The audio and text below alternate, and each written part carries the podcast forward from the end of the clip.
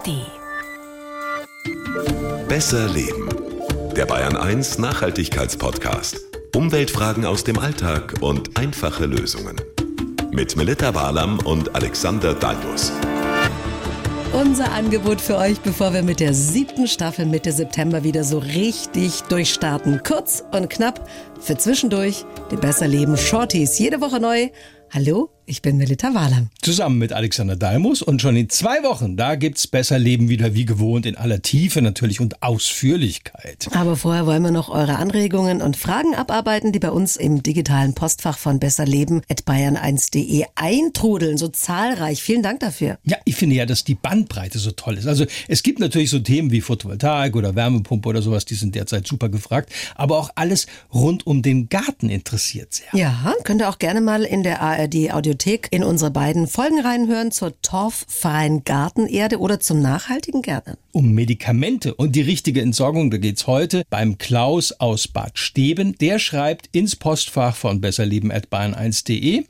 Was ist mit Fentanylpflastern oder ähnlichen Betäubungsmitteln? Möchte er wissen? Ich weiß, dass die in den Restmüll geworfenen Fentanylpflaster unter Drogenabhängigen sehr beliebt sind. Apotheken nehmen die nicht zurück. Im Restmüll werden sie rausgefischt. Wohin denn also damit? Da mein Vater und auch meine Mutter diese Medikamente brauchen, bleiben natürlich Reste übrig. Vielleicht, Alex, sollten wir hm. noch mal kurz klären, was diese Fentanylpflaster genau sind. Das sind Schmerzpflaster, die Opioide, also stark betäubende Schmerzmittel enthalten und dazu zählen auch diese Buprenorphin haltigen Pflaster. Tatsächlich muss man damit bei der Entsorgung, ich sag mal, vorsichtig umgehen. Aber dass die dann aus dem Müll gefischt werden? Ja, das ist wohl eher so äh, bei Altenheimen, Krankenhäusern, vielleicht zu Hause im Restmüll sehe ich diese Gefahr jetzt nicht. Ne? Okay. Wichtig ist einfach für Privathaushalte diese Mittel, diese Pflaster nochmal vielleicht sicher zu verschließen, damit da eben zum Beispiel keine Kinder drankommen. Ansonsten immer damit ab in den Restmüll. Mhm. Da haben wir ja auch schon mal ausführlicher darüber gesprochen und da haben viele, wie eben der Klaus, trotzdem Bedenken, dass ja. eben gefährliche Stoffe in den Hausmüll oder Restmüll kommen. Ja, aber das ist in der Regel wirklich unbegründet, weil der Restmüll verbrannt wird. Und zwar so verbrannt wird, dass wir uns da keine Sorgen machen müssen. Es gibt wenige Landkreise, zum Beispiel Bad Tölz oder Wolfratshausen und Weilheim-Schongau, wo das nicht geht, weil da wird der Hausmüll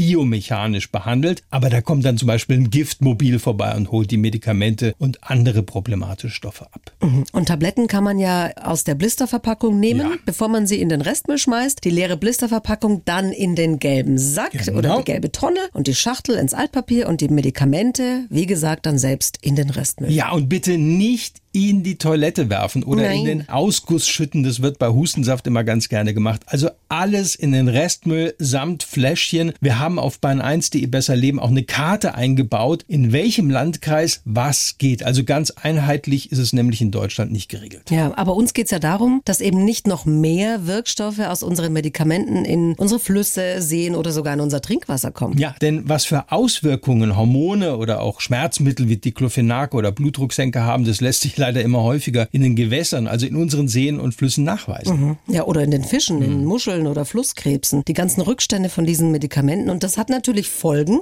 auf die Bestände der Tiere. Ja, und es kommt alles zu uns zurück. Umso wichtiger ist es also, dass wir nicht noch mehr in die Kanalisation schütten. Kommt ja eh genug rein, quasi ja. so auf natürlichem Wege, stimmt, weil wir eben ja. nur einen Bruchteil der Wirkstoffe in Medikamenten wirklich im Körper verwerten und das meiste gleich wieder ausscheiden. Und die meisten Klärwerke, die kriegen das auch nicht raus, weil es dafür nämlich eine sogenannte vierte Reinigungsstufe braucht. Also in Bayern gibt es derzeit nur eine Kläranlage im mittelfränkischen Weißenburg, die das kann. Und diese Kläranlage ist eben in der Lage, solche Stoffe rauszufiltern. Und das äh, wird auch bei sinkenden Flusspegeln gerade immer wichtiger. Also nur eine von 2000 anderen ja. Kläranlagen in Bayern. Das ist ganz schön wenig. Warum ja. ist das so wenig? Ja, da muss man sagen, Baden-Württemberg zum Beispiel ist da weiter. Da gibt es schon mehr solcher mhm. Kläranlagen. In der Schweiz zum Beispiel ist es sogar Pflicht, diese vierte Reinigungsstufe. Mhm. Na gut, das kostet wahrscheinlich auch einen Haufen Geld. Ja, allerdings. Ich habe mal gelesen, 20 Euro pro Einwohner umgelegt. Ja, so aber ungefähr, aber ähm, das muss es uns vielleicht auch wert sein. Also ja. in Weißenburg zum Beispiel wird gerade doppelt gereinigt, also mit Ozon. Das wird zu einem unterirdischen Behälter hergestellt und damit werden dann diese chemischen Stoffe im Abwasser unschädlich gemacht. Und im Klärtest waren jetzt nicht nur Medikamentenrückstände drin, sondern eben auch zum Beispiel Rostschutzmittel, kommt auch sehr oft ins Abwasser. Die sind untersucht worden, das sagt Abwassermeister Tobias Frühauf. Wir haben ein Kombinationsverfahren, also Ozonierung und Filtration. Das heißt, wir behandeln das Abwasser erst mit Ozon und erst anschließend kommt die Filtration. Wir gehen davon aus, wenn diese sechs Indikatorstoffe gut rausgefiltert werden, dass auch weitere Stoffe somit auch eliminiert werden.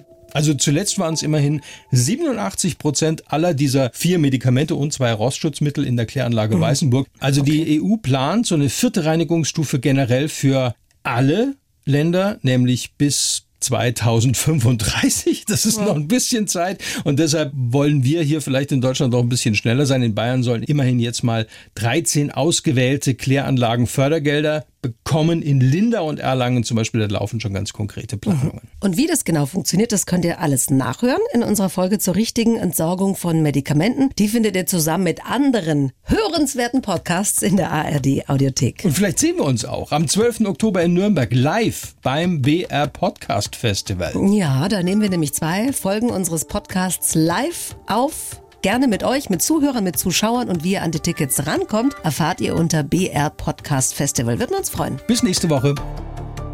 Die Bayern 1 Premium Podcasts. Zu jeder Zeit, an jedem Ort. In der ARD Audiothek und auf bayern1.de. Bayern 1 gehört ins Leben.